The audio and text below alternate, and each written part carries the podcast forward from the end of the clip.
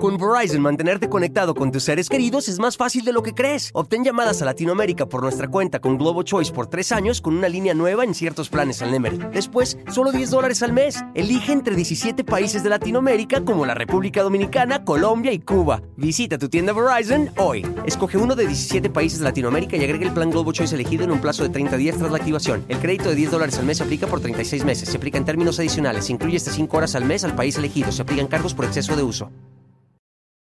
Hola, ¿qué tal? ¿Cómo les va? Bienvenidos sean todas y todos ustedes. Estamos arrancando ya, oh, ahora sí, ahora sí, oficialmente nuestro fin de semana. Dios mío, no sé por qué, por lo menos para mí esta semana se me hizo eterna, pero eterna. Oigan, apenas era martes y yo decía ya es jueves. Era miércoles y dije viernes. No, no, no, de estas semanas que se hacen larguísimas, larguísimas, larguísimas, pero finalmente, vamos ahora sí, ya entramos al fin de semana. Hoy, fíjense nada más, les voy a platicar la historia de un personaje de esos, de, de, verdad, miren, muchas veces hablamos y bromeamos de aquellos que se adelantan a nuestro tiempo.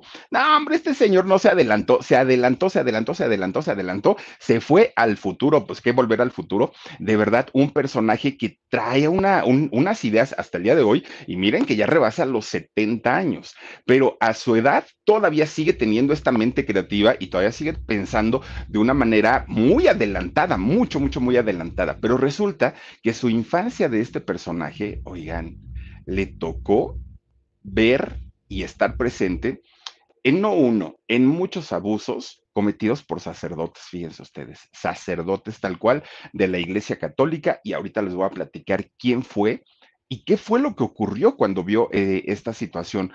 Y aparte les voy a platicar qué les hicieron a estos padrecitos. No, no, no, no, no, ya de verdad que uno dice, ya luego para qué se queja uno si de verdad lo que hacen es de risa, verdaderamente de risa. Pero además de todo, tuvo una vida en contra siempre, siempre nadó contra corriente, siempre tuvo una vida en donde tuvo que luchar y en donde tuvo que ir eh, saliendo por donde podía. Me lo acusaron de todo, de todo, de todo. Bueno, hasta de defraudador fiscal y que le debía no sé qué y que si las Islas Británicas y las Islas Caimán y que guardaba su dinerito y todo, ya no lo, que la señorita Laura no parecía, pero este señor logró comprobar su inocencia. Pues aún así, todavía le siguieron diciendo, bueno, en su tierra, en su patria. Decían, por favor, ya sáquenlo de aquí, no lo queremos, porque nada más presenta nuestro hermoso país como un lugar de pervertidos y bueno, una cosa de verdad, de discriminación total y absoluta. Les voy a contar esta historia que está muy, muy, muy interesante. Pues miren, si, si nos ponemos a hablar de rebeldía, de irreverencia, de erotismo, creo yo que esto tiene un nombre y este señor se llama Pedro Almodóvar, ¿sí? Tal vez ustedes pues han, han, escuchado de él o a lo mejor han visto alguna de sus películas, aunque sí, efectivamente son muy fuertes, ¿no? Sus temáticas son bastante fuertes. Este señor, a este señor o lo amas o lo odias, así de sencillo. En cada una de sus películas, Pedro Almodóvar da siempre de qué hablar, pero ¿qué creen? Aunque provoca escándalo, aunque provoca pues mu mucha controversia también con sus historias, lo que es un hecho es que sus, sus trabajos, sus películas, nunca, nunca, nunca pasan desapercibidas, nunca en la vida. Al igual que su vida personal, ¿eh? déjenme, de, déjenme les digo, que su vida personal de este señor es un verdadero escándalo, pero escándalo de aquellos, ¿eh? porque prácticamente lo que él eh, ha vivido durante su, su trayectoria, no solamente de profesional, sino de vida, lo ha plasmado en sus películas. Gran parte de lo que nosotros vemos ahí son historias que él ha vivido. Imagínense a ese nivel de escándalo, estamos hablando de la vida de este personaje que tiene 73 años, él nació en 1949. Fíjense nada más, ya una persona pues digamos adulta hay una controversia entre el día en el que él nació, porque pues en su acta de nacimiento consta que nació un 24 de septiembre de 1949. En realidad nació el día 25, pero hay una, un, una controversia porque, o fue al revés, ¿eh? no me acuerdo si nació el 25 y le pusieron 24 o nació el 24 y le pusieron 25. La cosa es que haya, haya movido un día. Y la razón de esto es porque cuando él nace, estaba ya la época de la posguerra, de, aquella posguerra civil que ocurrió allí en España y que dejó no nada más muchísimos desplazados a otros países, dejó muchísima gente muerta, dejó mucha carencia, dejó una inestabilidad social, económica, cultural, en todos los sentidos. Y a partir de ahí viene después el, pues la toma del dictador, ¿no? De Francisco Franco, y entonces España se convierte, pues, en un terror para mucha gente. Mucha gente estuvo de acuerdo también con, con este dictador, pero la gran mayoría de los españoles vivieron un desorden en todos los, los sentidos. Y este desorden abarcó también, pues, el desorden administrativo. Y por eso es que muchos documentos oficiales o se perdieron, o se quemaron, o se los robaron, o fueron mal hechos, como el acta de nacimiento de Pedro Almodóvar. Y con él hay un día de diferencia en su, su fecha de nacimiento, pero hay mucha gente a la que le cambiaron el año, que le cambiaron el lugar de, de, de provincia de donde nacieron o de ciudad. Fue una cosa muy, muy, muy fuerte. Pues fíjense nada más, él nace en el año 49. Estamos hablando prácticamente ya de inicios de los años 50 aquí en México para los años 50, bueno, empezaba a florecer la época de oro del cine mexicano, estábamos pues para la gente que vivió esa época aquí en México fue una época bastante, bastante bonita. Pero la gente que vivió allá en España, bueno, era tremendo. Fíjense ustedes que él nace en, un pueblito que todavía se consideraba un pueblito rural allá en esos años 50. La gente de, este sitio de, de España, que se llama La Mancha, Resulta que todavía vivían pues como, como en una provincia, ¿no? La gente se dedicaba a la agricultura, la gente estaba en el campo, era, era otra vida de, de, allá de España y además con una carencia pues en todas las familias y no porque no trabajaran, más bien porque mucha, mucha gente que, que se involucró en la guerra civil pues dejó de trabajar sus tierras, se metieron de lleno al conflicto y no había, aunque había dinero, y, había familias que sí tenían dinero, pues que compraban, no había absolutamente nada. La, poca gente que tenía de alguna manera su, su, forma de salir adelante en la vida, o eran comerciantes o se dedicaban a la agricultura, no había de otra. Bueno, en el caso de los padres de Pedro Almodóvar, don Antonio Almodóvar, fíjense que él se dedicaba, tenía un oficio bastante, bastante interesante. Él era enólogo. A eso se, se dedicaba y ustedes dirán, ¿qué es enólogo? Yo también me lo pregunté, pero ya lo investigué. Fíjense que los enólogos, ellos eh, se dedican a la conservación y fabricación del vino.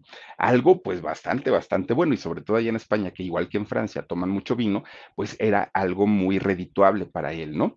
Y en el caso de su mamá, de doña Francisca, que le decían doña, doña Paquita a, la mamá de Pedro Almodóvar, o le decían doña Paca, así era como, como le decían, y se lo decían no de manera despectiva, sino a manera de cariño.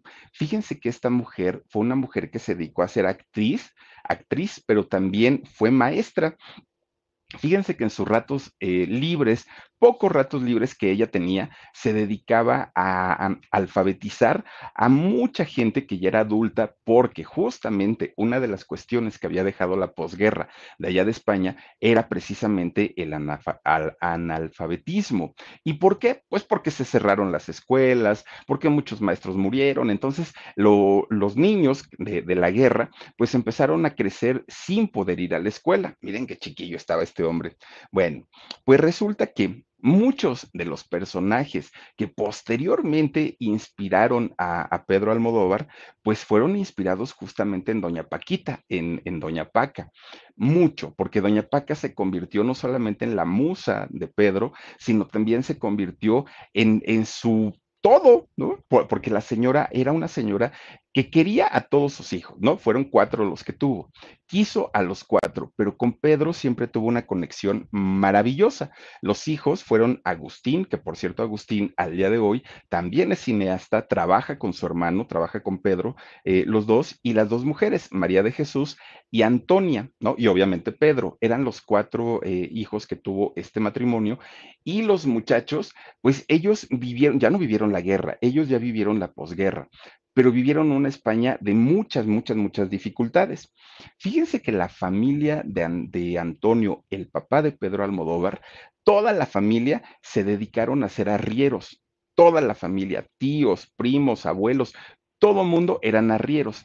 ¿Qué eran los arrieros allá en España en aquella época? Bueno, eran transportistas.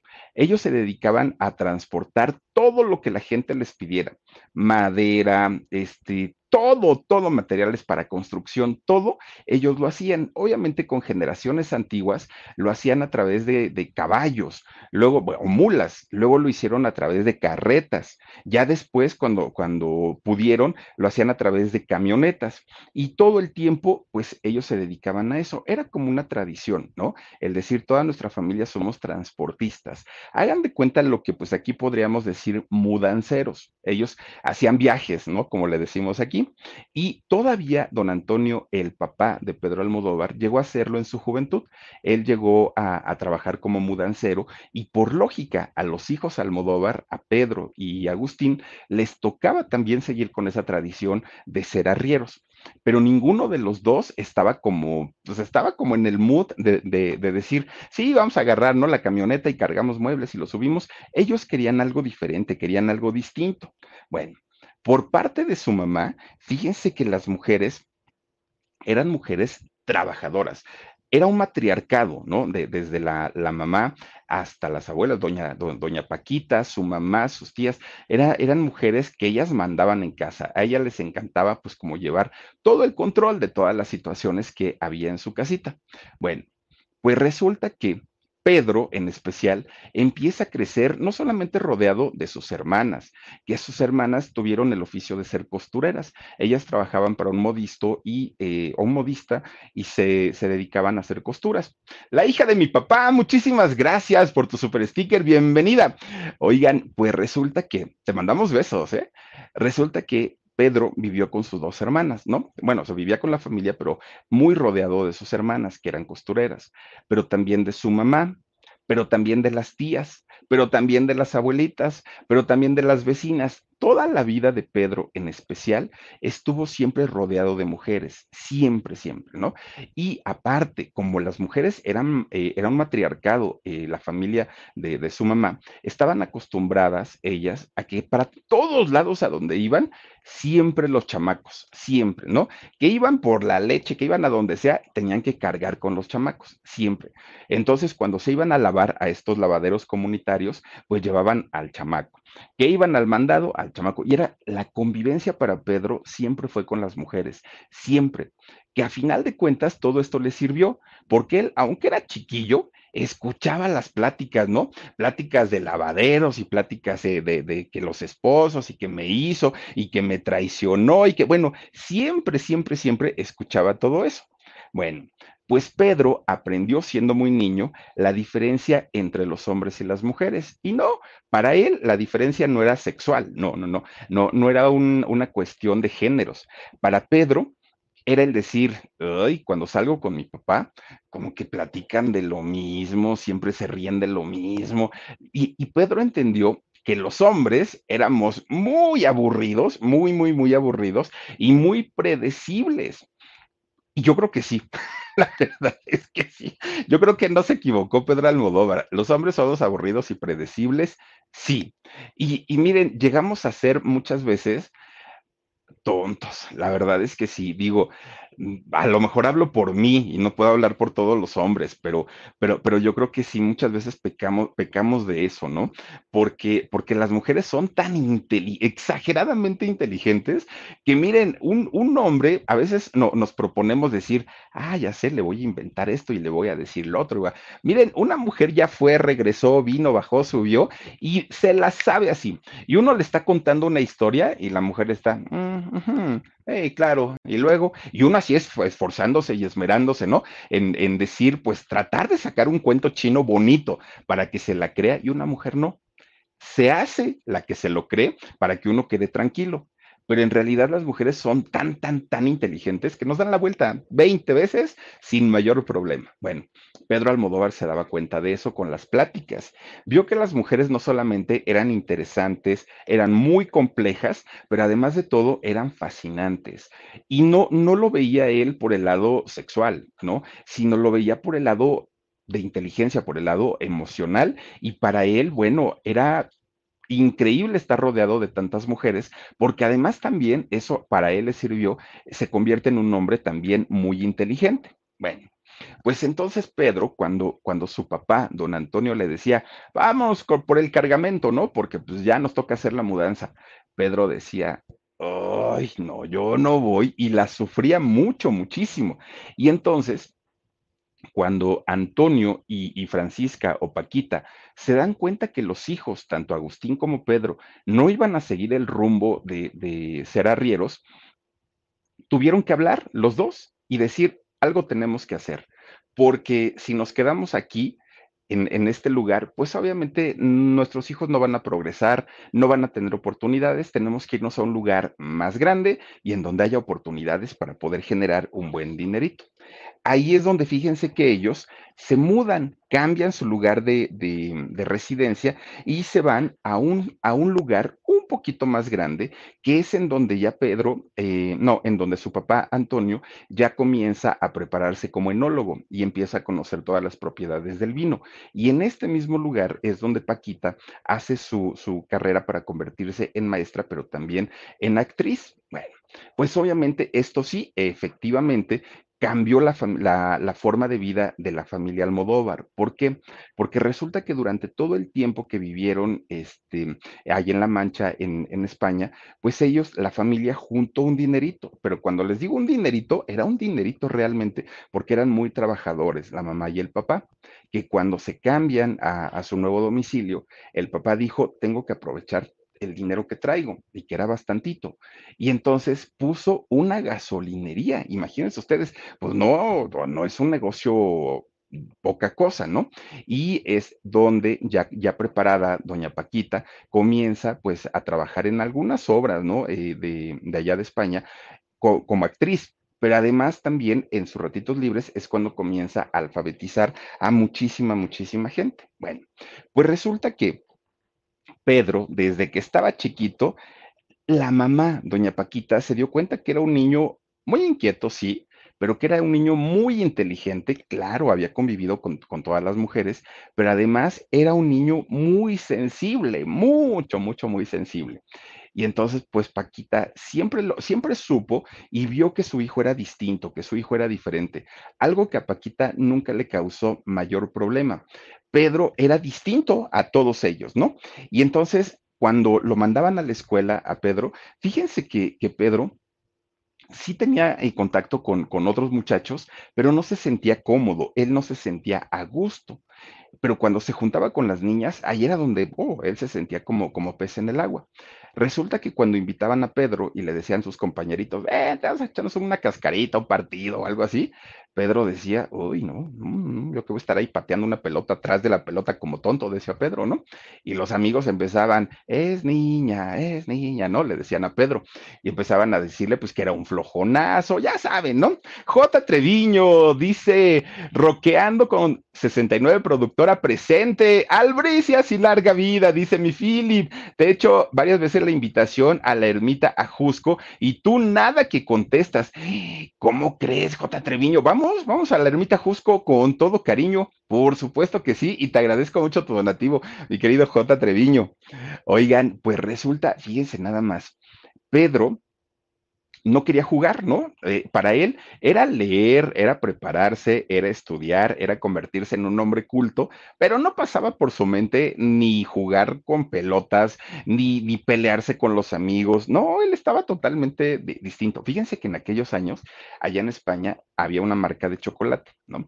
Y esta marca de chocolate que como estaba todavía la hambruna de la posguerra, lo más que, que, había allá en España en aquel momento era chocolate. En la guerra a la gente le aventaban tabletas de chocolate para que eso comieran. Entonces, cuando termina ya la guerra, el chocolate pues queda allá en España, había mucho, y para poder sacarlo y venderlo, hacían muchas promociones. Una marca de chocolate tenía unas estampitas, ¿no? Con, eh, bueno, no con figuras, con fotografías de los famosos actores más famosos de Hollywood. Y entonces Pedro compraba sus chocolatitos, pero nada más era para juntar las estampitas, ¿no? Y pues imagínense todos estos actores de, de, aquella época, de los años 50, 60, ¿no? Salían en, estas, en, en, estos chocolates y Pedro las iba coleccionando y con eso armaba sus historias. Ya desde ese, desde ese momento, pues como que algo ya por ahí traía de, de lo del cine.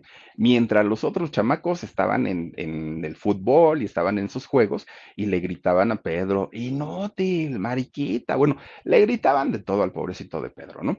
Él ni pelaba ni hacía caso porque él estaba muy clavado leyendo, cultivándose, aprendiendo. Era lo suyo, lo suyo era, era, era totalmente distinto. Bueno, pues resulta que él sin quererlo y sin saberlo, escribe sus primeros guiones con estas estampitas que venían ahí en el chocolate. Bueno, pues ya estando en Extremadura, que es el lugar a donde se mudan y donde su papá pone la gasolinería y donde su mamá se hace actriz y comienza a trabajar también dando clases, fíjense que eh, y además vendía vinos, ¿eh? Su mamá. El papá sabía mucho de vinos y obviamente le decía, esta marca es buena, esta conviene y dejaba mucha ganancia la situación económica de la familia cambió, pero así de la noche a la mañana, porque ahora se convirtieron en una familia pudiente. La gasolinería, que había pocas en ese momento, pues le dejaba un dineral a don Antonio. Y los vinos era una buena, también una buena, un buen negocio, ¿no? En, en aquel momento. Tenían un buen nivel de vida para ese entonces. Y como la familia era muy católica, tanto el papá como la mamá, pues resulta que decían, Ay, ¿qué daríamos porque nuestro niño, que es tan bueno, es tan educado, es tan sensible? Ay, que mi hijo, que yo tuviera otros 10 de esos, decía doña, doña Paquita, ¿no? Decía, a mí me gustaría que se dedicara a Dios, que fuera padrecito. Uy, me haría la vida, sería yo la mujer más feliz del mundo. Y entonces, como le preguntan a Pedro, hijo, ¿te gusta leer? Sí. ¿Te gusta aprender? Sí. ¿Te gusta escribir? Sí. ¿Te gusta tal? Sí. Todo era así, ¿no? Con Pedro. Entonces le decía a su mamá, ¿no quieres ser padrecito? Pues yo creo que ni sabía Pedro que era ser padrecito, pero él decía, sí, está bien, no hay problema. Pues que le buscan una escuela de, de ¿cómo se llaman estos? Monasterio, ¿no? En donde se preparan, pues obviamente los, los padres. Y entonces, pues lo llevan. Y cuando él entra a, este monasterio y ve el silencio que había, la tranquilidad, los jardines bonitos, pues muchos libros. A él le gustó, fíjense, le gustó todo este eh, ambiente que había dentro de, de, este monasterio. Entonces Pedro dijo, sí, sí me quedo, ¿no? Yo, yo aquí déjenme y yo aquí puedo este, aprender. Pero él no se iba por el lado religioso, más bien se iba por el lado cultural, porque el lugar le encantó, pues imagínense estos eh, santuarios, ¿no? Que, que son. Y resulta que los primeros años que Pedro estuvo en este lugar, se la pasó bien, entre comillas, ¿no? Porque pues, chacoteaba, echaba relajo dentro de su edad, porque estaba muy chiquillo, pero además de todo conoció a otros jovencitos y como ya no tenía ahí el contacto con mujeres, tuvo que aprender a convivir también con hombres. Bueno, eso fue durante los primeros años, porque cuando pasa el tiempo, resulta que ya con sus compañeros que tenía un poquito más de confianza, con quienes ya tenía un, un tipo de relación un poco más cercana, pues resulta que empiezan, se juntaban en la noche tenían sus dormitorios, ¿no? Entonces se juntaban en la noche y empezaban a platicar. Muchos de ellos, ya como adolescentes, empezaban a platicar de chicas. Oye, que, a ti cómo te gustan las niñas, y a mí con el cabello largo, y a mí que huelan a perfume, y a mí que tengan, ya saben, ¿no? Pues empieza uno en la adolescencia, pues con ese tipo de, de pláticas. Pedro, pues como que decía, mm, pues bueno, está bien, ¿no? Que les gusten así, pues yo qué, decía él. Fíjense que conforme va pasando el tiempo, las pláticas iban siendo un poquito más íntimas, es decir, ya no platicaban de cosas como muy superficiales. Ahora ya las pláticas, oye, y la vida en tu familia, cómo te tratan aquí, cómo te, te, has sentido. La, las pláticas iban siendo cada vez más profundas, hasta que uno de esos muchachos, pues habla en grupo, estaban todos ahí y les dice, pues es que yo les tengo que decir algo. Pero, pero yo no sé si esto va a cambiar la amistad que ya hemos hecho y todo. No, no, no, no, no, tú dinos. Y entonces este muchacho cuenta una historia en donde no uno, varios de los padres de los sacerdotes que estaban ahí para prepararlos como, como futuros sacerdotes a estos muchachos, pues resulta que abusaba de él, ¿no? Y este muchacho lo platica con lágrimas, lo platica muy asustado y todos le dijeron, ¿y por qué no has hablado con tu mamá? ¿Por qué no has hablado con tu papá? Es que ellos son muy católicos y no me van a creer, le van a creer al padre. Y entonces todos se fueron esa noche con un mal sabor de boca y pensando, todos se quedaron callados. A la siguiente plática que tuvieron, otro levantó la mano y dijo, a mí también. Yo no lo había dicho porque pues no estaba preparado, pero ya que salió el valiente de él a decirlo, pues resulta que a mí también este señor me tocó, tal, tal, tal. Bueno, empezaron a salir todas las historias de eh, estos abusadores, ¿no? Religiosos en contra de estos muchachos. Le toca el turno a Pedro. Y entonces Pedro dijo que también, que también a él, pero a él lo intentaron, porque él decía que corrió, que él no se dejó. Y entonces cuenta una historia de un, de un sacerdote. Dice, ¿se acuerdan ustedes de, de, tal padrecito? No, pues que sí. Ese cuate se ponía en medio del patio, ahí se ponía. Y cada que veía pasar cerca de él a uno de, de nosotros, siempre estiraba la mano para que se la besáramos, decía Pedro pero además de eso se nos quedaba viendo muy morbosamente. Y entonces muchos niños se dejaban tocar, algunos otros no. Y le preguntan a Pedro, ¿y a ti lo hizo contigo? Y decía, no, yo siempre corría, yo siempre me quitaba, yo no, nunca lo hice y todo. Bueno, pues resulta que un día ahí tienen que, este, Pedro dijo, ya, ya estamos hartos, o sea, ya, esto ya es todos los días, ya es en todo momento y no puede ser. Entonces Pedro va y se lo cuenta a su mamá, primero a su mamá. Y entonces su mamá, fíjense que sí le cree a, a Pedro y entonces se preocupa mucho y es la mamá, doña Paquita, la que empieza a hablar con muchas otras madres de familia.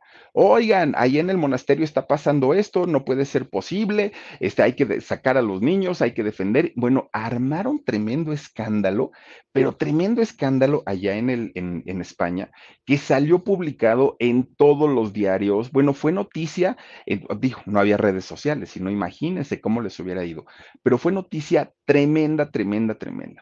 Entonces, un día, Pedro, pues estaba muy preocupado porque ya se sabía lo que pasaba ahí, pero todavía no, todavía no se hacía nada. Entonces, un día Pedro fue a ver a uno de los padrecitos más, más viejecito, ¿no? Y entonces llega y le dice, oiga, padre, fíjese que pues yo quiero hablar con usted, pero en secreto de confesión, le dijo Pedro. Y está bien, vamos a, platicar, le dijo el padrecito. El padrecito ya estaba muy preocupado porque ya sabía todo lo que afuera las noticias y todos estaban diciendo, pero todo eran rumores porque no había como tal una denuncia, no había, o sea, era nada más lo que los niños decían que pasaba ahí. Bueno, pues resulta que habla Pedro con el padrecito. Oiga, padrecito, pues es que yo le quiero decir que todo lo que mis compañeritos y yo dijimos es cierto, es real el padre tal y tal y tal y tal nos han metido mano, nos han agarrado, nos han, este, se han metido al, al dormitorio en la noche y todo esto sí ha sucedido. Y entonces el padrecito le dice, híjole, hijo, pues mira, si está muy feo todo lo que me cuentas, yo no dudo que todo esto pase, pero es que todos somos humanos y todos somos pecadores y todos tenemos la tentación del diablo. Y pues hay personas que sí se dejan tentar. Yo no, no, yo nunca lo he hecho, pero Tampoco nos conviene tener un escándalo como ya lo está viendo afuera. Hay que calmar las cosas, calma a tus compañeritos, diles que se tranquilicen y le agarra su cabecita. Ah, te pido comprensión, mijito, ¿no? Mijito chulo. Bueno, Pedro se enojó, pero porque él, él decía, es que no puede ser posible que yo le estoy contando el abuso que no ha sufrido uno, lo han sufrido muchos de mis compañeros, de mis amiguitos, y este señor me viene a decir, te pido comprensión. Bueno, ahora sí, con todo, ¿no? Pues fueron, hablaron todos los niños con sus padres, hubo muchos a los que no les creyeron, hubo otros que sí, y finalmente logran hacer que estos padres abusadores fueran juzgados, pero recuerden que pues por lo menos no, no sé cómo funcione, ¿no? La, la, ley en España, pero por lo menos en, en el Vaticano ya ven que la iglesia es quien se encarga de pues de la justicia, ¿no? Cuando se hace algún tipo de, de daño. Bueno, pues resulta entonces que logran hacer que las autoridades eclesiásticas pues pongan fin a estos abusos. ¿Y cómo lo hicieron y cómo los castigaron a estos padres? Pues resulta que les dicen, ay, ustedes ya ni la muelan, ¿cómo es que se pongan a hacer eso? Ahora de castigo y en penitencia, se van a otro monasterio y ahí va a haber puros adolescentes, ya no va a haber chiquillos, ¿no? Tan chiquitos porque ustedes son mañosos. Ya los adolescentes, como sea, pues el que se deje convencer, ya será porque quiere, pero ya ustedes no pueden estar más aquí porque la gente está harta de tantas quejas que hay por abuso de ustedes. Ahí agarraron sus maletitas los padrecitos y se fueron a otro monasterio a dar clases, seguramente a hacer sus porquerías y sus marranadas por otro lado. Imagínense ustedes lo, lo que ocurrió en aquel momento. Bueno, pues resulta que ya se queda pues este, eh, este monasterio con, ay, Josefina Vila, muchísimas gracias y bienvenida como miembro de Canal del Philip, muchísimas, muchísimas gracias, Josefina. Oigan, pues fíjense, resulta que ya cuando no estaban estos padres abusadores, que debió haber sido terrible, terrible, y los debieron haber metido a la cárcel, pero bueno, es, otro tema. Pues resulta que Pedro le dijo a su mamá, pues, ¿qué crees que yo sí quiero seguir estudiando aquí? Porque de que dan unas clases de excelencia, eso que ni qué. Eh, que dan buen trato, buena comida y eso también. Lo único malo era con estos, ¿no? Que ya ahorita pues ya no están. Y aparte el padrecito ahorita pues ya, ya lo sabe, ya está enterado y no creo que después del escándalo pues vuelva a ocurrir. Bueno, pues total, Pedro se quedó ahí este, estudiando en ese internado. Algunos otros también, a la mayoría se los llevaron. Bueno, pues para aquel momento Pedro entra a un taller de, pintura y de actuación dentro del monasterio, que tienen cantidad de actividades estos muchachos. Resulta que ya estando ahí en, la clase o en el taller de actuación, Pedro se da cuenta que por ahí iban sus gustos, por allí iba su verdadera pasión. Termina, digamos, lo que vendría siendo el bachillerato, ahí justamente con, estos eh, padres, y Pedro decide dejar el, monasterio, dijo, no, ya de aquí sigue, pues ahora sí la preparación en forma para convertirme en, sacerdote y no lo voy a hacer, dijo Pedro, ¿no? Porque Pedro sabía las locuras que traía en su cabeza y que eran muchas y muy grandes. Entonces, pues resulta que Pedro se sale de ahí del monasterio, habla con sus papás y les dice, señores, ¿qué creen? Pues quiero ser actor, director, hacer cine, hacer lo que tenga yo que hacer por algo relacionado al cine. Me encanta y me gusta. Para aquel momento tenía 17 años. Los papás le dijeron, pero por supuesto que no. ¿Cómo crees? Eso no, no, no, no, no. Mira, ya de por sí todo lo que viviste con el escándalo. Tú sabes lo que se vive en ese medio de los artistas, de los actores. Está peor si tú te espantabas lo que pasaba con los padrecitos. Ahí en el cine está peor, es una porquería. No, no y no, dijo Almodóvar, este, los papás de Almodóvar, ¿no? Claro que no. Pues Pedro dijo, pues es que no les pedí permiso. Les estoy avisando que me voy a dedicar a eso. Ah, eso cambió la historia porque entonces los papás dijeron, no, este chamaco de que lo va a hacer, lo va a hacer, con permiso, sin permiso, con apoyo, sin apoyo, lo va a hacer. Pues no les quedó de otra más que doblar las manitas y decir, bueno, está bien, no pasa nada. Bueno, entonces le dijeron, pero ¿qué vas a hacer aquí en Extremadura? Pues como que no, no lo vas a poder hacer a lo grande como tú quieres. Y dijo, me voy a Madrid. Y entonces los papás dijeron, a ver, Pedro, ¿conoces a alguien allá? No. ¿Tienes trabajo allá? No. ¿Tienes dónde vivir allá? No. ¿Tienes dinero? No. ¿Y entonces cómo te vas a ir? Pues yo veré, dijo Pedro, yo veré qué hago, cómo lo hago. Entonces se pone a investigar, no había el Google, imagínense ustedes qué maravilla, ¿no? Ahora, pero se pone a investigar y resulta que allá en Madrid había una escuela de cine. Y esta escuela de cine tenía pues la ventaja, ¿no? De, dar becas y con esa beca muchos estudiantes de cine se pagaban sus cuartitos y su alimentación. Entonces Pedro dijo, ah, ya fregué, me voy para allá, me meto a la escuela de cine, aparte me gusta y sé que lo voy a hacer bien y pues ya tengo la vida resuelta. Pues con una mano adelante y otra atrás, agarró su camión y vámonos para Madrid, dijo Pedro, ¿no?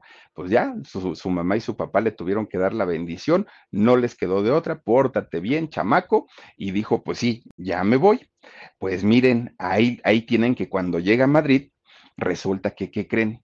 La escuela, pues decía, cerrado hasta nuevo aviso. Imagínense aventarse un viajecito para llegar y que estuviera cerrado. Dijo, ¿y ahora qué? ¿No? ¿Ahora qué sigue? Bueno, pues a buscar trabajo y de lo que sea, dijo Almodóvar. Josefina Vila, gracias, gracias, gracias, te mando muchos besotes.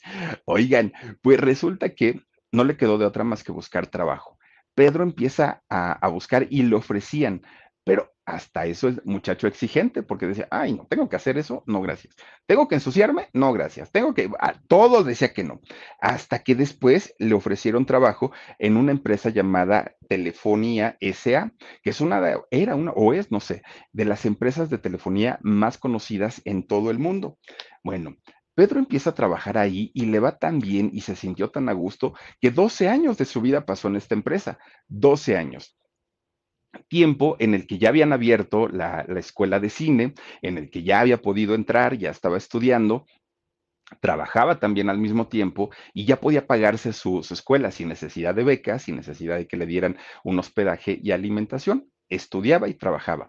Pero además de todo, durante ese tiempo se logra comprar una cámara de esas de High 8, de, de 8 milímetros, pues, de esas viejitititas, ¿no?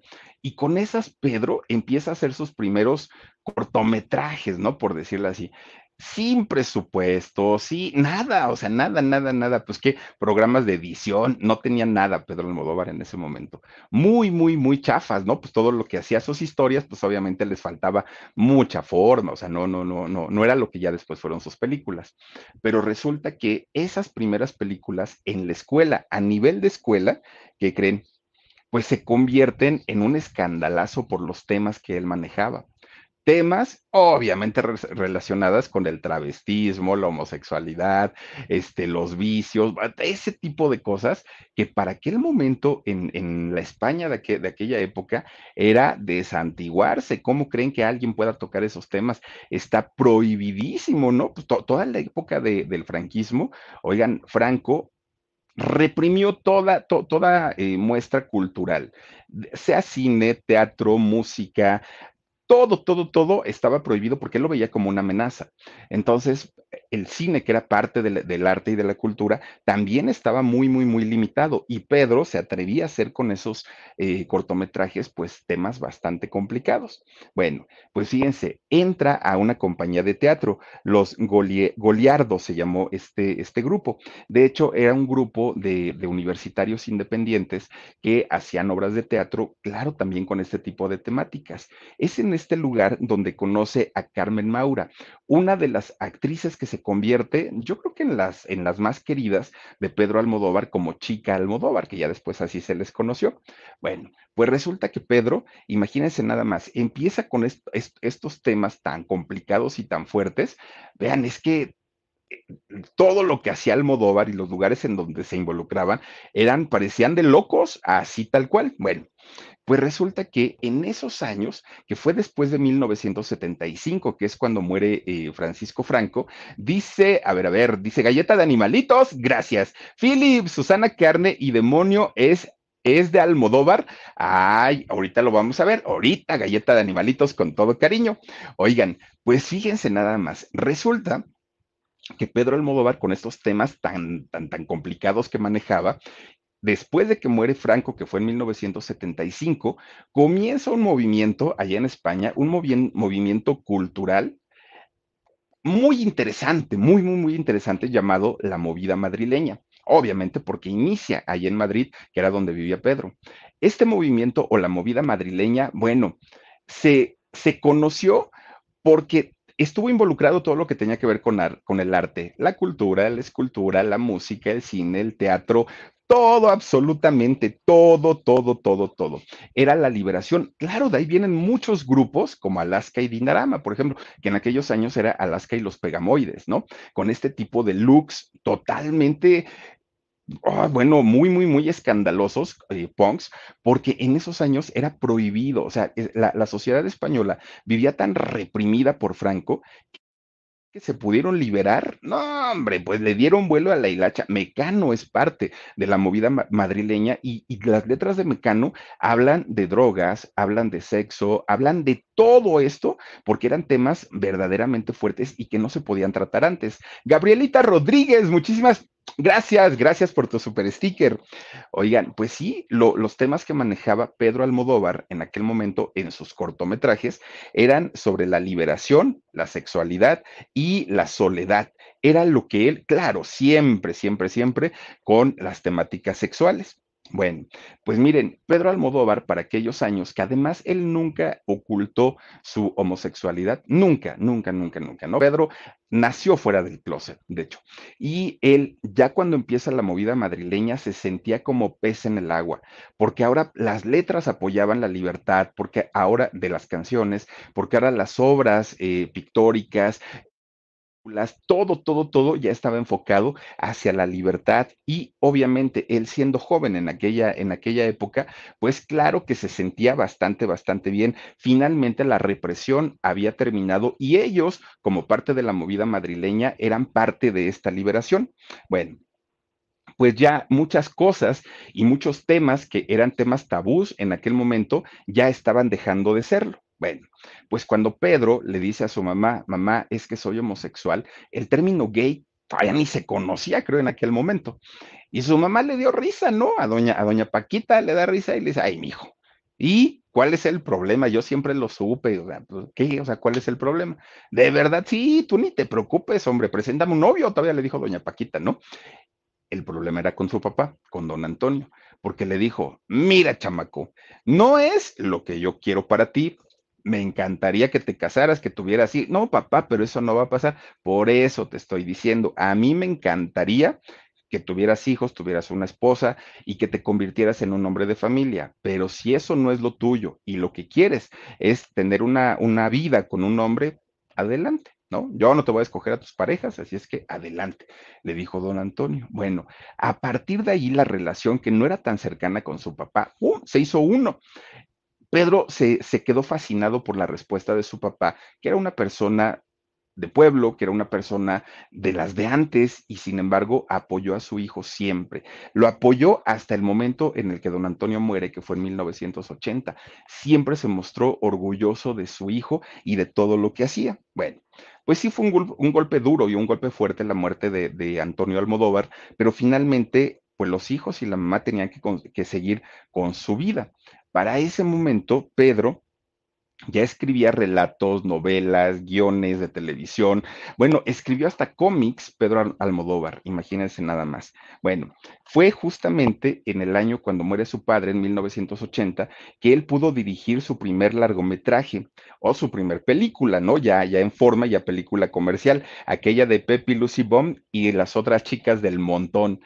Que bueno, fue escandalazo total, pero déjense del escandalazo. Bueno, las, implicadas, ¿no? Las actrices que salían ahí. Estuvo Alaska, por ejemplo, en, en, esta película, hablando de la movida madrileña y todo, y se manejaban temas que al día de hoy, pues siguen considerándose tabús. Imagínense ustedes en aquel momento. Miren la que jovencita se veía. Por cierto, oigan, no Alaska, tiene ah, una, una, relación lésbica en, esta película, pero además hay una escena explícita de, de lluvia dorada de Alaska hacia otra chica, fíjense, o sea, a, ese nivel, ¿no? A ese nivel era la, era la, mm, pues, pues el tipo de temáticas de Pedro Almodóvar. Y las siguientes películas que, que, comenzó a realizar iban en la misma temática y cada vez iban subiendo más, ¿no? De, de, de nivel en cuanto a escándalo. Era tremenda, tremenda. Pero el talento de Pedro Almodóvar daba más todavía que eso. No, no era lo único que él podía hacer y entonces crea un grupo de rock. Pedro Almodóvar cantó, sacó un disco, digo por si, por, por si no este, tenían idea, sacó un disco que se convirtió en un disco de culto, el disco de Pedro Almodóvar. Se llamaba su grupo, porque era un grupo, de hecho lo hizo con su novio, ahorita les platico. Fíjense, se llamaba Punk Rock y Almodóvar Magna Mara, era el nombre del grupo. Y esta persona que ven justamente al lado de Pedro Almodóvar, no, no son mujeres, son los dos son hombres. Fíjense, es nada más ni nada menos que Fabio Magnamara. ¿Quién era Fabio Magnamara? Mario, este, eh, Fabio, perdón, era su, su pareja o su novio en aquel momento. Y era un muchacho que era actor. En, en, ese entonces. De hecho, fíjense ustedes que la, historia de estos muchachos fue muy interesante porque un día resulta que Pedro Almodóvar, que ya era un productor, ahora sí de cine, estaba buscando música para, su, para una de sus películas, ¿no? Entonces, pues alguien le habló de este eh, actor, de Fabio, y le dijeron es muy bueno, pero además de todo también es músico. Y entonces Almodóvar le habla, ¿no? Y le dice, oye, pues, ¿por qué no, por qué no me haces? Voy a hacer una película que se va a llamar El eh, laberinto de pasiones. Entonces, ¿por qué no me haces dos temas musicales para que sonorice yo mi película? Y le dice este Fabio, sí, sin problema, yo lo hago, ¿no? Sabía del talento de Almodóvar.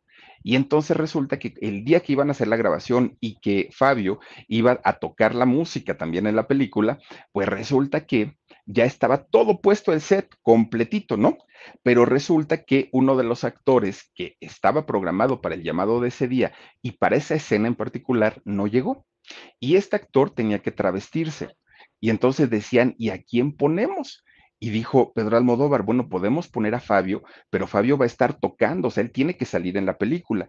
Entonces, pues, pues, ¿qué hacemos? Bueno, que se le prende el foco a este Almodóvar y le habla a su hermano Agustín, que Agustín trabaja, trabaja hasta el día de hoy con él, y le dice, oye, vete a la casa de mi hermana y pídele una chamarra de su marido, ves una brillosota que tiene acá muy bonita, tráitela.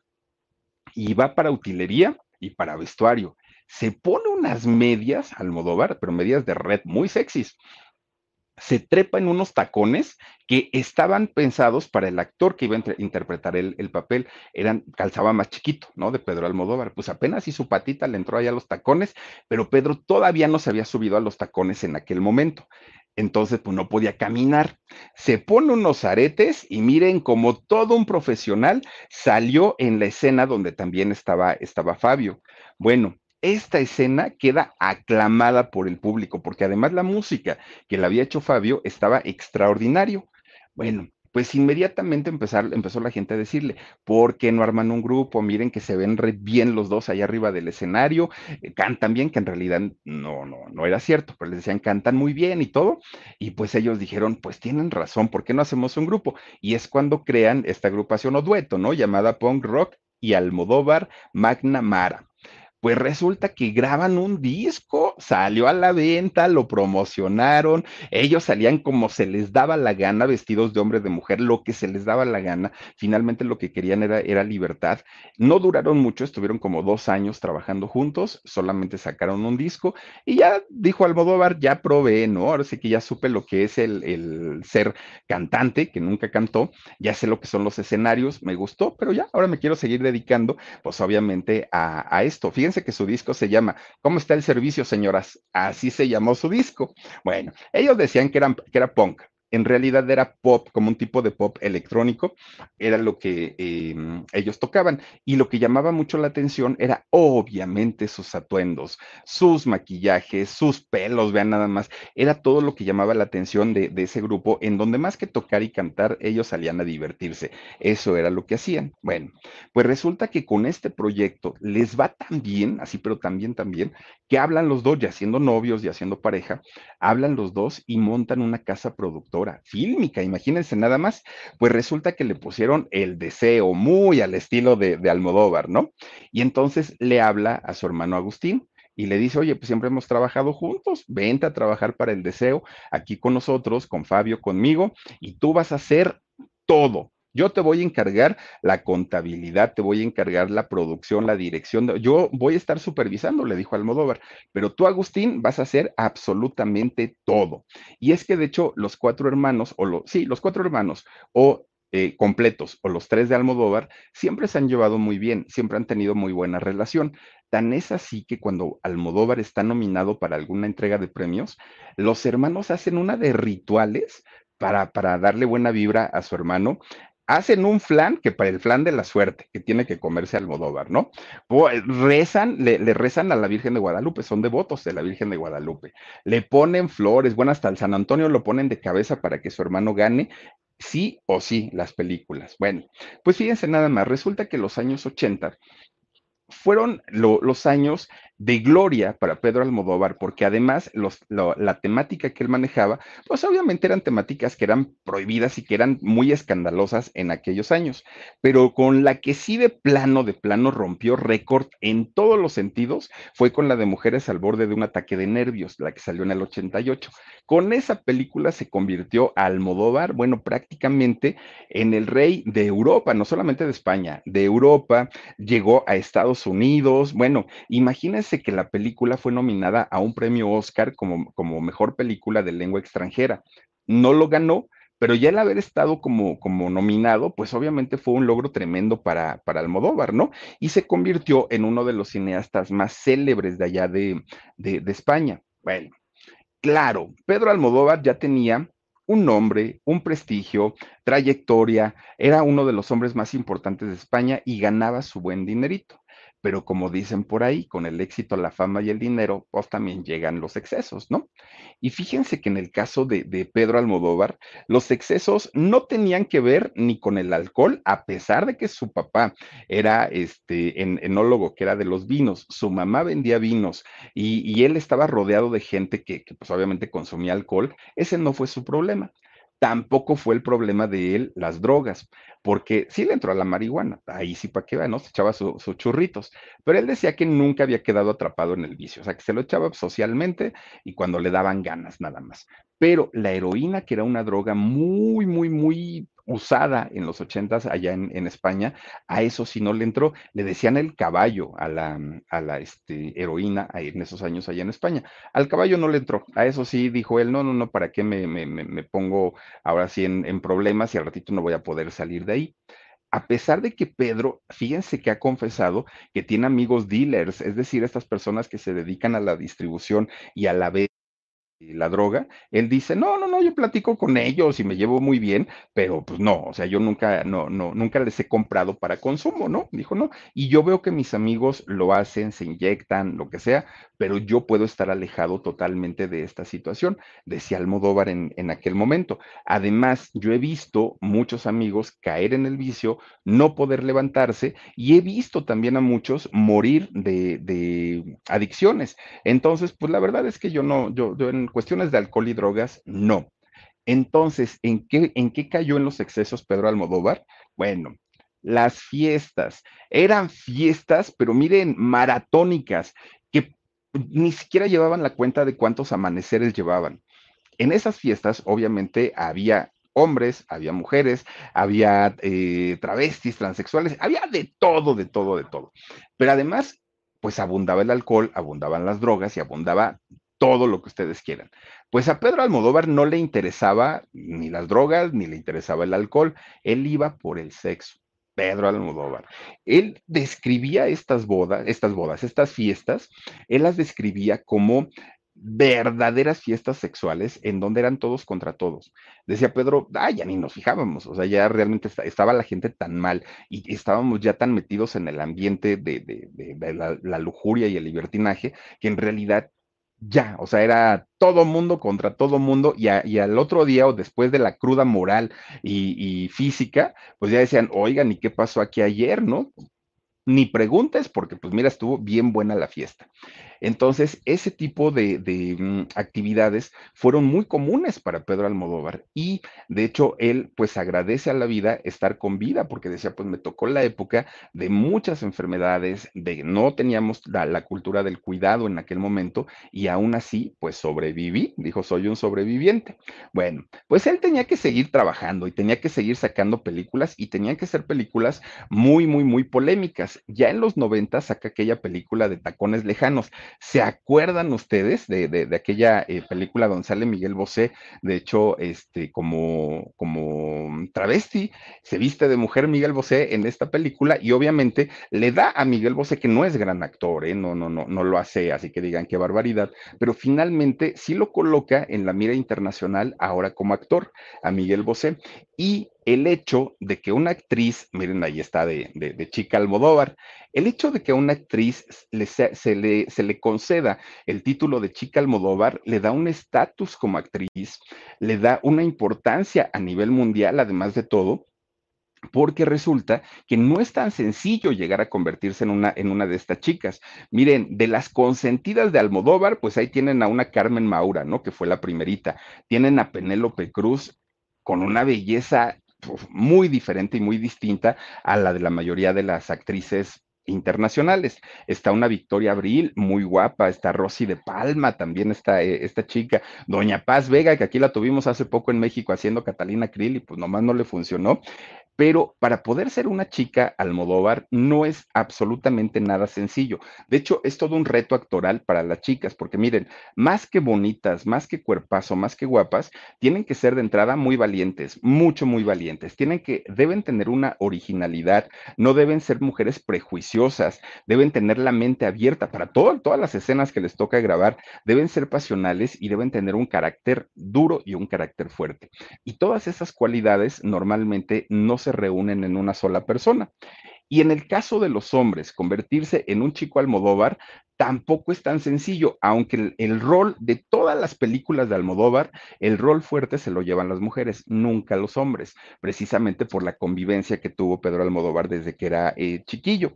Fíjense, Resulta que para un hombre salir en una película de, Pedro Almodóvar también representa una importancia en el, en el sentido actoral, ¿no? Y podemos hablar de grandes actores que se han dado a conocer o que ha subido su, su Ay, como su estatus como, como actores, como Javier Bardem, por ejemplo, como Javier Cámara, como Miguel Bosé, incluso también como Joaquín Cortés de quien podemos hablar de una manera totalmente diferente es de eh, Antonio Banderas. Fíjense que Antonio Banderas sí es uno de los consentidos de, Pedro Almodóvar, se convirtió además en su gran amigo, una cosa increíble. Pero fíjense que el trabajo de, de, Antonio Banderas fue tan bueno con Pedro Almodóvar y, e hizo tantas películas con él, que resulta que un buen día lo buscan de Hollywood a, este Antonio Banderas. Y Antonio, que conocía el carácter y la manera de pensar de Pedro Almodóvar, dijo, ándale, donde este se entere que me andan buscando de, de, Hollywood, se va a enojar, decía, ¿no? Antonio Banderas. Entonces, pero le estaban, insiste y insiste y insiste, muy guapo Antonio Banderas. Le estaban, insiste y insiste y insiste, ¡ay, don Antonio, vente para acá, mira que Hollywood y todo! Ya no le quedó de otra más que un día, pues ahí tienen que va a la puerta del patrón, ¿no? Le toca la puerta ahí en su, en, en su este, oficina. Oye, pues mira, este, Pedrito, ¿qué crees? Vengo a decirte que pues, pues, me andan buscando de allá de la meca del cine, ¿no? De allá de Hollywood, y pues es que yo no quiero verme como traicionero, quiero avisarte antes, porque él sabía cómo pensaba Pedro Almodóvar, es muy celoso. Entonces dijo, pues antes de que pienses mal y que yo te voy a traicionar y todo, vengo a avisártelo pues que Pedro Almodóvar en ese momento da un trancazo en la mesa con la mano, pero horrible, horrible, mire, pero tronó todo, sonó todo, ¿no? Ahí en la mesa. Con eso me pagas, eres un malagradecido, traicionero, nunca volveré a confiar en ti, lárgate, allá no vas a hacer carrera.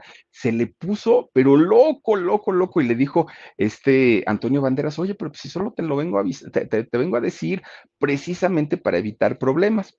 Pues no, y le dijo, mira, yo te voy a decir algo, yo te conozco y conozco tus alcances profesionales y actorales allá te van a aplastar, allá hay monstruos de la actuación, te van a aplastar, ese va a ser el entierro de tu carrera, lárgate, le dijo. Pues de puro milagro se equivocó don Pedro Almodóvar porque resulta que cuando Antonio Banderas llega a trabajar allá a Hollywood, se convierte en uno de los grandes actores, con sentido ese porte latino, pues gustó mucho ahí en Hollywood y se convierte en uno de los grandes, grandes, grandes actores. Pedro Almodóvar se da cuenta que se había equivocado, dijo, ching, pues la regué, creo que este cuate no es tan malo como yo pensé, y ya cuando regresó una vez a España, pues se vieron, se, se disculparon, se abrazaron, se besaron, limaron las perezas y hoy ya son amigos. Otra vez, ya volvieron a trabajar juntos, de hecho ya hicieron por ahí alguna, alguna película, pero las cosas ya cambiaron, ¿no? Pero convertirse en un actor para Pedro Almodóvar no es nada sencillo. De México, fíjense que, ¿se acuerdan ustedes de, Gael García, no? Eh, que fue a actuar por allá, también hizo el personaje de, de, de una chica travesti. Bueno, resulta que todo mundo apuntaba y pensábamos que Gael se iba a convertir ahora en el favorito de Pedro Almodóvar para, para seguir en sus películas y trabajar con él. Pues esto no fue, no pasó. ¿Y saben por qué no pasó? Porque no fue una experiencia bonita para Gael, ¿no? Pues eh, Pedro Almodóvar está acostumbrado a que todo, todo, todo lo que él dice se haga a su forma, a su modo, como él quiere, pues claro, finalmente como el patrón, pero además como director. Y resulta que Gael, pues no está acostumbrado a eso. Él, él está acostumbrado a que lo traten como estrella, ¿no? Pues como una de las, de, una figura internacional. Miren, Julia Roberts, no, es Gael García. Bueno, pues resulta que Gael dijo, no, primera y última vez, porque este cuate sí está verdaderamente loco, ¿no?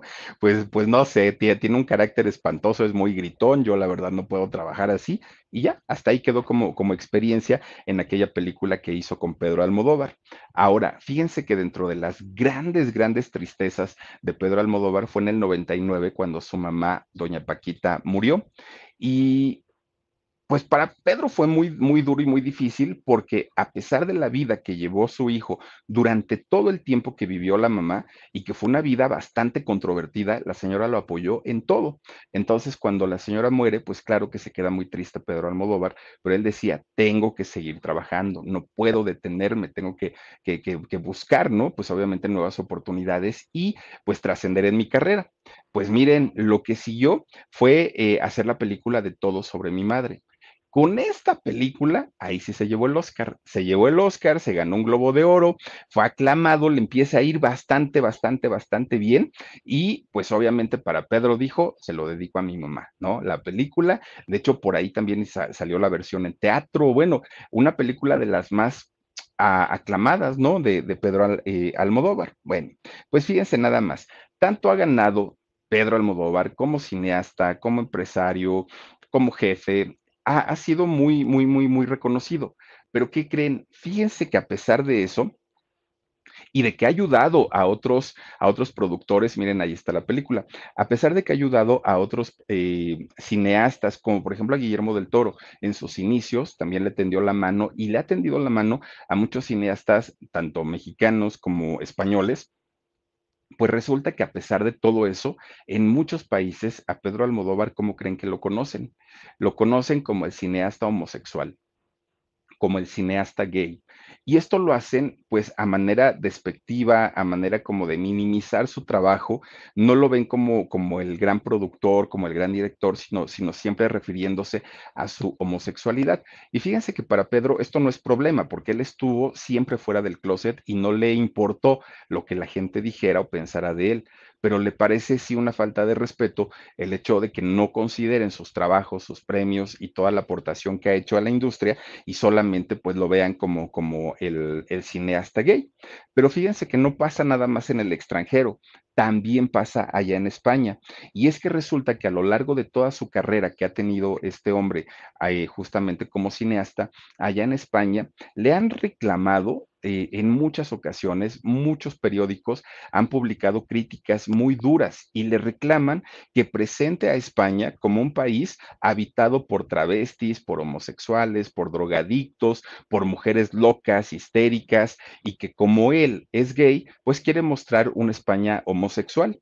Miren, el hecho de que Pedro Almodóvar acepte su, homosexualidad, no, no, y que no la ha ocultado, ¿no? Aparte de todo, pues no quiere decir ni que quiera convertir a todo el mundo, ni tampoco que muestre eh, esa España, pero muestra la España que otros cineastas españoles no muestran, que otros eh, cineastas españoles muestran solamente la parte heterosexual. Entonces dice, hay un desequilibrio, porque si los otros españoles por lo menos mostraran una parte equilibrada, pues yo no digo nada, pero como siempre muestran una España bonita, rosa, maravillosa, hay que presentar también la otra parte, porque también esa parte es, forma parte de España, ahora sí que, perdón por tantas partes, ¿no? Pero forma eh, parte de España, no podemos ocultarlo.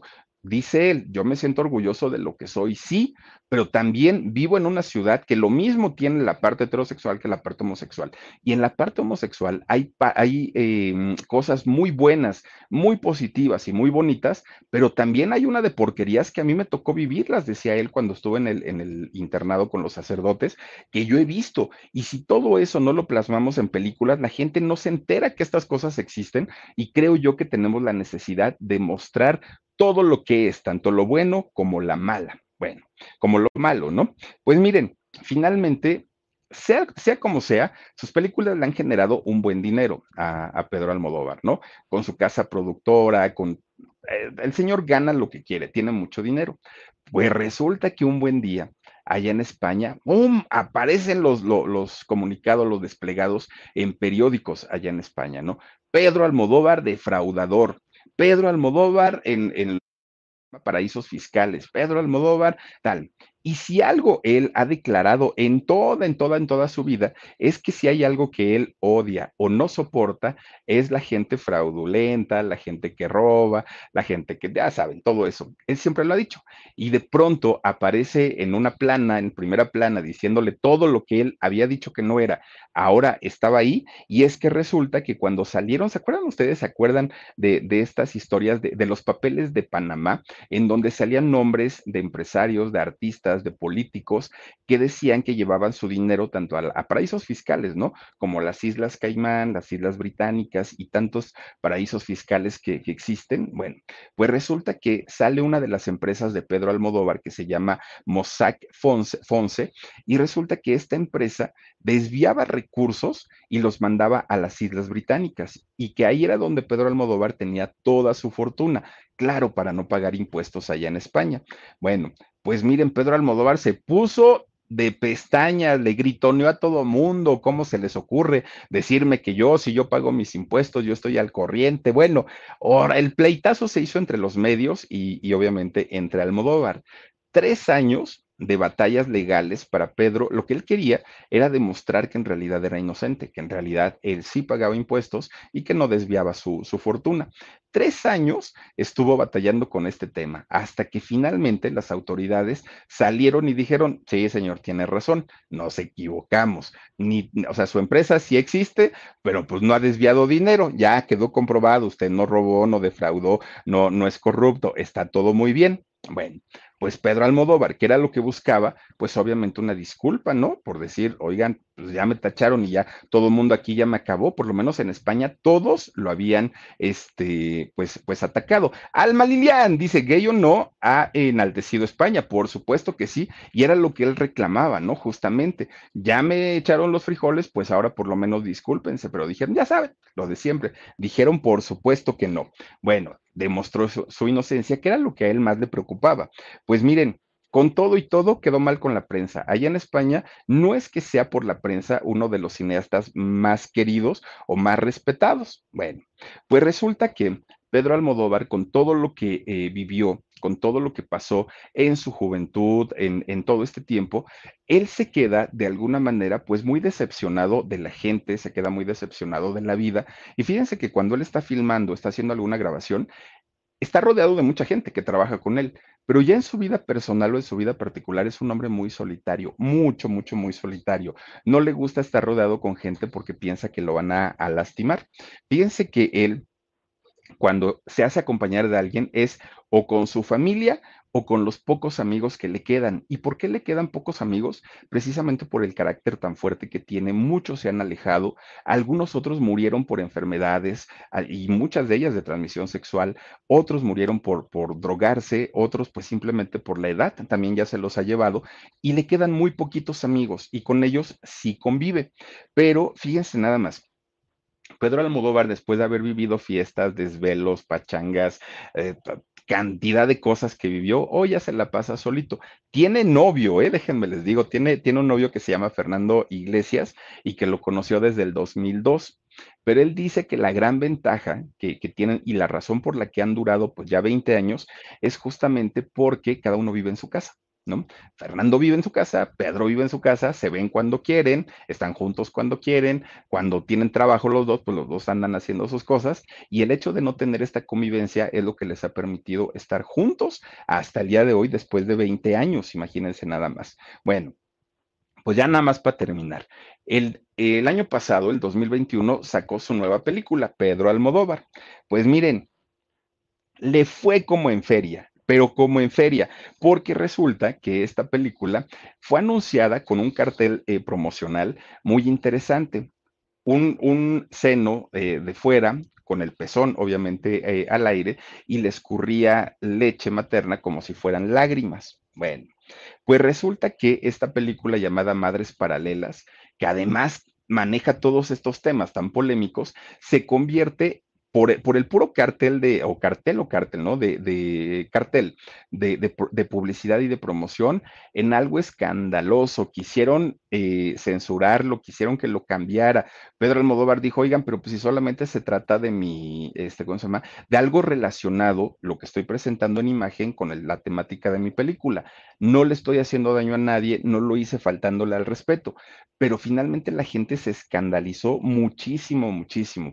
Y es que hasta el día de hoy, Pedro Almodóvar, pues sigue siendo un hombre polémico, sigue manejando estos temas, los hace bastante, bastante bien, los maneja bastante, bastante bien. Y pues indiscutiblemente lo que nos decía Alma Lilian, nos guste o no, gay o no, Pedro Almodóvar es un referente del cine allá en España, muchas veces criticado, muchas veces aplaudido, pero jamás, jamás, jamás ignorado un personaje del tamaño de Pedro Almodóvar, fíjense nada más, pero sí le tocó, le tocó que, pues ahora sí, estas situaciones con los padrecitos tentones, tan, tan, tan reprobable y sin embargo las autoridades eclesiásticas hasta el día de hoy lo único que hacen, ay, el padrecito abusó de tantos niños, váyase allá, mire, a, un lugar paradisiaco en esa mansión tan bonita y allá medite en todos sus, sus, pecados que cometió. Vean nomás, en lugar de mandarlos a la cárcel por marranos, ah, no, todavía los premian, pero bueno, pues ahí está la historia de don Pedro Almodóvar, yo espero que les haya gustado, cuídense mucho, soy Felipe Cruz el Philip, nos vemos, adiós, besos.